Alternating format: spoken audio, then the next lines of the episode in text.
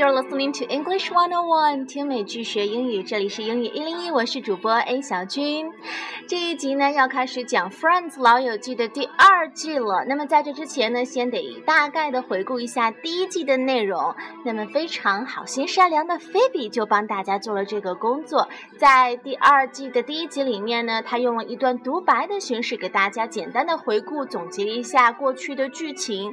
那么在听这段呃独白之前呢，要给大家讲一个词，那就是 sleep，s l i p，s l i p，sleep 这个词它一般是表示滑动的意思。那在这里，当它组成一个短语 let。Sleep 的时候，它表示的是因为口误或者是无心之举而造成秘密被泄露了。So if you let slip information, it means you accidentally tell it to someone when you wanted to keep it a secret。为什么要讲这个词 let sleep 这个用法？因为在接下来 Phoebe 要说的这段话里面就会提到。那么到底是谁？由于马虎或者是无意而泄露了一个很重要的秘密呢？大家听听看就知道了。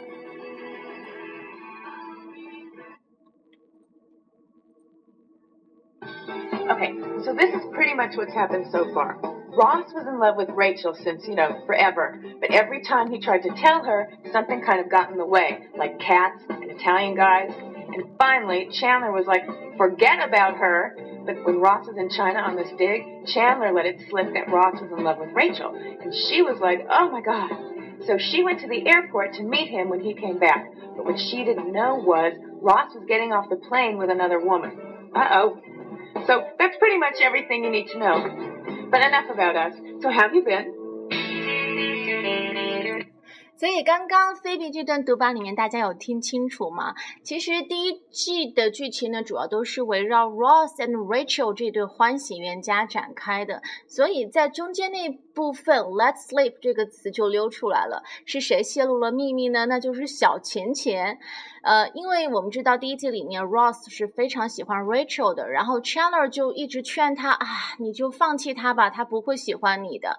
然后 Ross 就有一次因为工作出差去到了中国，呃，回来之后呢，他就带了一个中国女生 Julie。可能大家还有印象，把他带回来就说明两个人是在 date，然后到这个时候 Rachel 才会发现自己原来是很喜欢 Ross 的，而他发现 Ross 其实也喜欢他，就是因为小钱钱。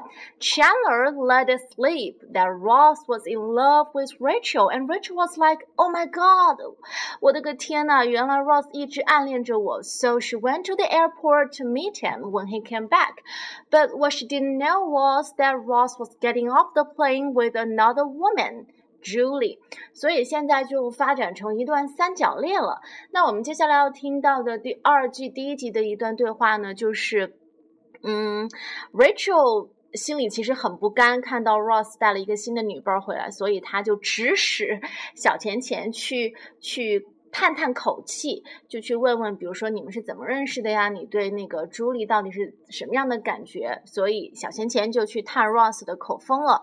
探到之后呢，就回来把结果告诉 Rachel。所以我们接下来要听到的对话大致就是这样的一个内容。然后在听对话之前呢，我们还要讲一个新的知识点。Have you ever heard of the cliche "Every cloud has a silver lining"？每一朵乌云都镶着银色的边，是什么意思呢？大家可以想想，the silver lining refers to the white edges of a stormy cloud. As the storm begins to die, you see clouds begin to thin and break up, and sunshine is seen over the edges of clouds in the form as a silver lining. 大家可以在脑海当中脑补这样一个。 印象就是你看看天空当中有一朵乌云，但是乌云背后慢慢的感觉有阳光在射过来，就是好像啊，糟糕的天气已经过去了，马上就要变成晴天了。然后太阳阳光在乌云的背后射出来，就会把乌云的边缘比较薄的地方镶上一层金色的或者银色的。光圈一个一道很美丽的这个花边儿，是不是很漂亮呢？其实，嗯，光想想大家也知道，这是一种非常积极的印象。所以说，silver lining 这个词其实就意味着，嗯，不好的事情或者说坏运气、糟糕的经历已经过去了，或者也可以用来表示坏事儿中的好事儿，也就是咱们中国人常说的那句老话了：“塞翁失马，焉知非福”，或者是“祸兮啊，福之所依”。就算是坏事儿，也许你也可以从这段经历当中学到点东西，silver lining。比方说，嗯。虽然说，呃，你丢掉了工作，被公司解雇了，被 fire 了，但是，呃，从好的方面来想，我们从一个积极的角度去看这件事情，你就有更多的自由的时间可以做你喜欢的事情了。So even though you got fired from your company, the silver lining is that you will have more free time to do your favorite things. 那过段时间你又找到了新的工作了，然后你就发现，哇，原来我这个新工作比我的之前的工作好多少倍啊！So you found a new job after all, and you are like, wow, this one is even better than the last。然后你的朋友就会说，You see, every cloud has a silver lining。你看吧，每一朵乌云都镶着银色的边，好坏事儿说不定也会变成好事儿。之所以要讲 silver lining 这个点呢，就是因为在接下来这段对话当中，这是一个笑点，也是一个很重要的转折点。大家来听一下。So what the hell happened to you in China? I mean, when last we left you, you were totally in love with, you know. I know, I know I was, but there was always this little voice inside that kept saying it's never going to happen. Move on. You know whose voice that was? God? It was you, pal. Well, maybe it was God doing me. Look, you were right, okay? She looks at me and sees a friend. That's all. And then I met Julie, and, and I don't know, we're having a great time. And I have to say, I never would have gone for it with her if it hadn't been for you. Well, you owe me one, big guy. Here's your lemonade. I didn't order lemonade. Oh. Well, well, then you, you better go take that back because they're going to charge you for that. But Go, go, go, go, go. Come on, come on. Okay. So, uh, what did you find out? He said. He's, he said. He said they're having a great time. I'm sorry. But the silver lining, if you want to see it, is that he made this decision all by himself. Without any outside help whatsoever. How is that a silver lining? You have to really want to see it. 所以这一段一开始就是小钱钱带着一点质问的口气去问 Ross，So what the hell happened to you in China when last we left you, you were totally in love with, you know, Rachel. Rachel 他没有说出来，因为他 Rachel 就在隔壁，在那边倒咖啡，所以他，但是大家都知道他在讨论的是 Rachel。然后 Ross 就说，Well, I know I was, but there was always this little voice inside that kept saying it's never gonna happen。我以前是喜欢他，但是好像心里面或者脑子里边。 一直都有一个声音在不停的说啊，放弃吧，那是不可能的，move on。And you know whose voice that was？他问小钱钱，你知道那是谁的声音吗？小钱钱说，是上帝吗？God。Then Ross said it was you, pal，是你的声音，当初是你劝我啊往前走，move on，忘掉 Rachel。Then Chandler said, well, maybe it was God doing me。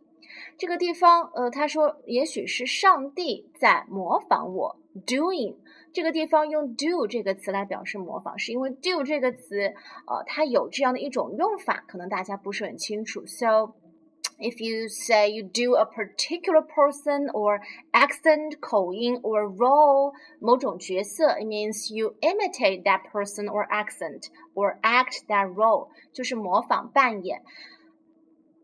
这个地方，小钱钱想推卸责任，他想让 Ross 忘掉是当初是自己劝他的，所以他说：“也许你听到的那个脑海中的小小小的声音就是上帝的声音，只不过是上帝在模仿我。Maybe it was God doing me. Do，比方说，呃，这个男生他有一个特长，就是他模仿各地的口音特别像，惟妙惟肖，你就可以说 He does accents。” extremely well，这个地方 does，也就是 do。 就是表示模仿的意思，呃，这个用法其实之前在《老友记》的第一季里面也出现过，呃，在第一季的第二十二集里面，小钱钱当时升职了，成了主管，然后正好当时菲比找不到工作，所以就去给小钱钱当了一段时间的秘书，然后他就发现啊，底下的员工其实背地里都不太喜欢小钱钱，甚至背后在模仿他、丑化他。那在这段对话里面，来听听菲比是怎么样用模仿、用 do 来表示模仿。仿的。Oh. They don't like you.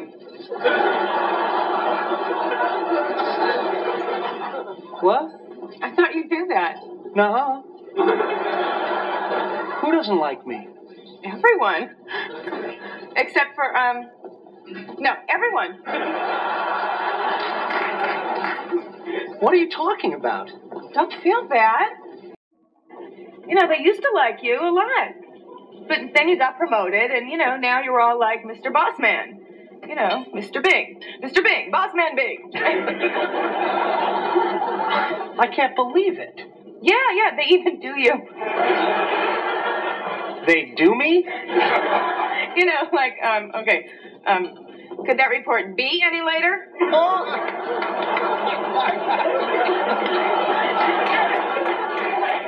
I don't sound like that. Oh, oh. Yeah, you do. The hills are alive with the sound of music.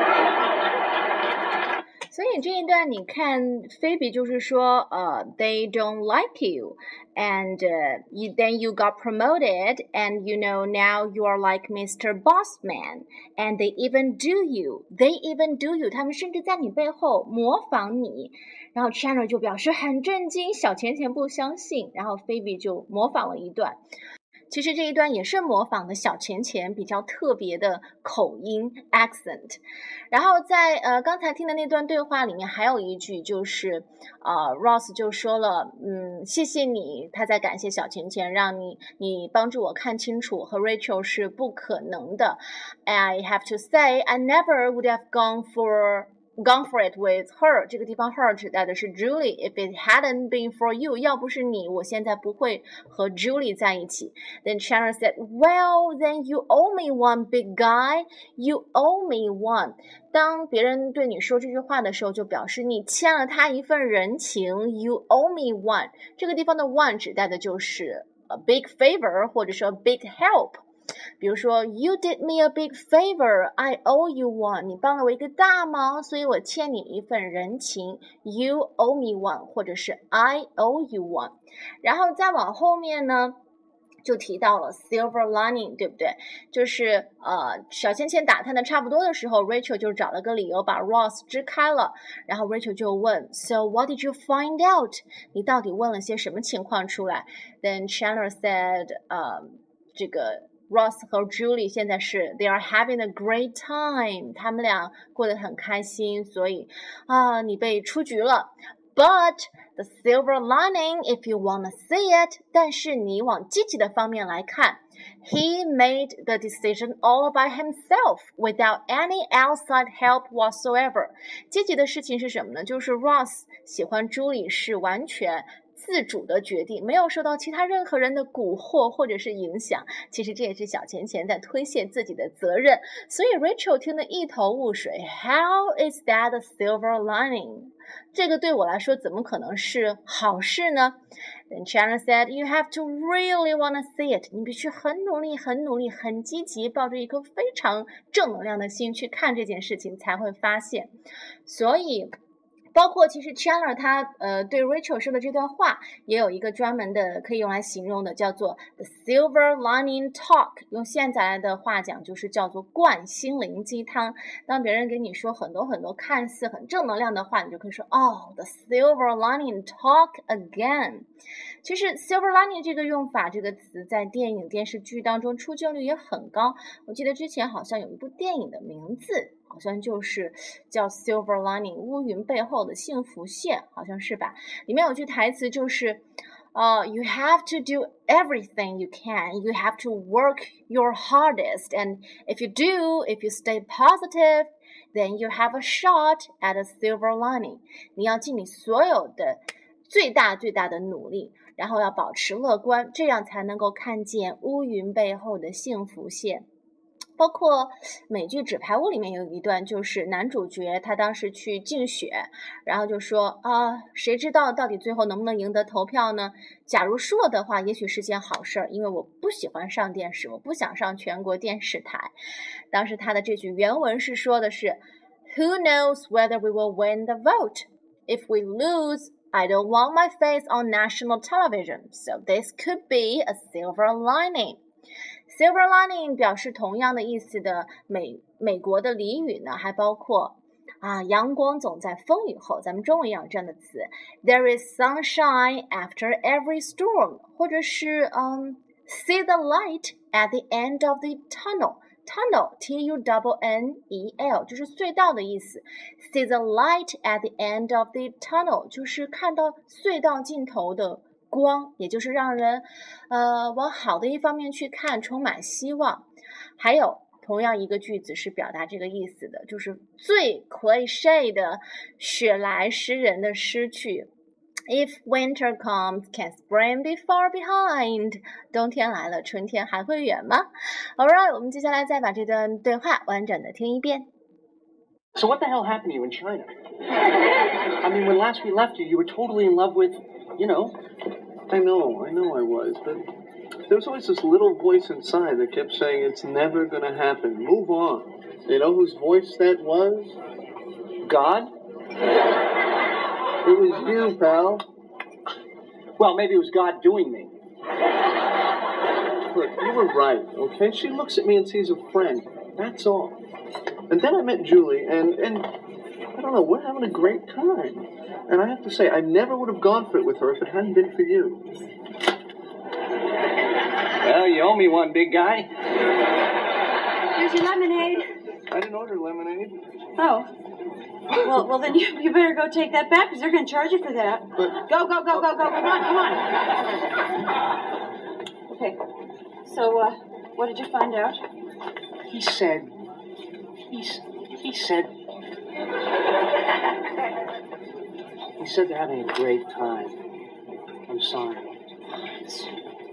But the silver lining, if you want to see it, is that he made this decision all by himself. Without any outside help whatsoever. How is that a silver lining? You have to really want to see it. 好了，那么第一集的内容就讲到这里了。 灌心灵鸡汤，The Silver Lining Talk，你学到了吗？Thanks for listening and sharing. Have a nice day. Bye bye.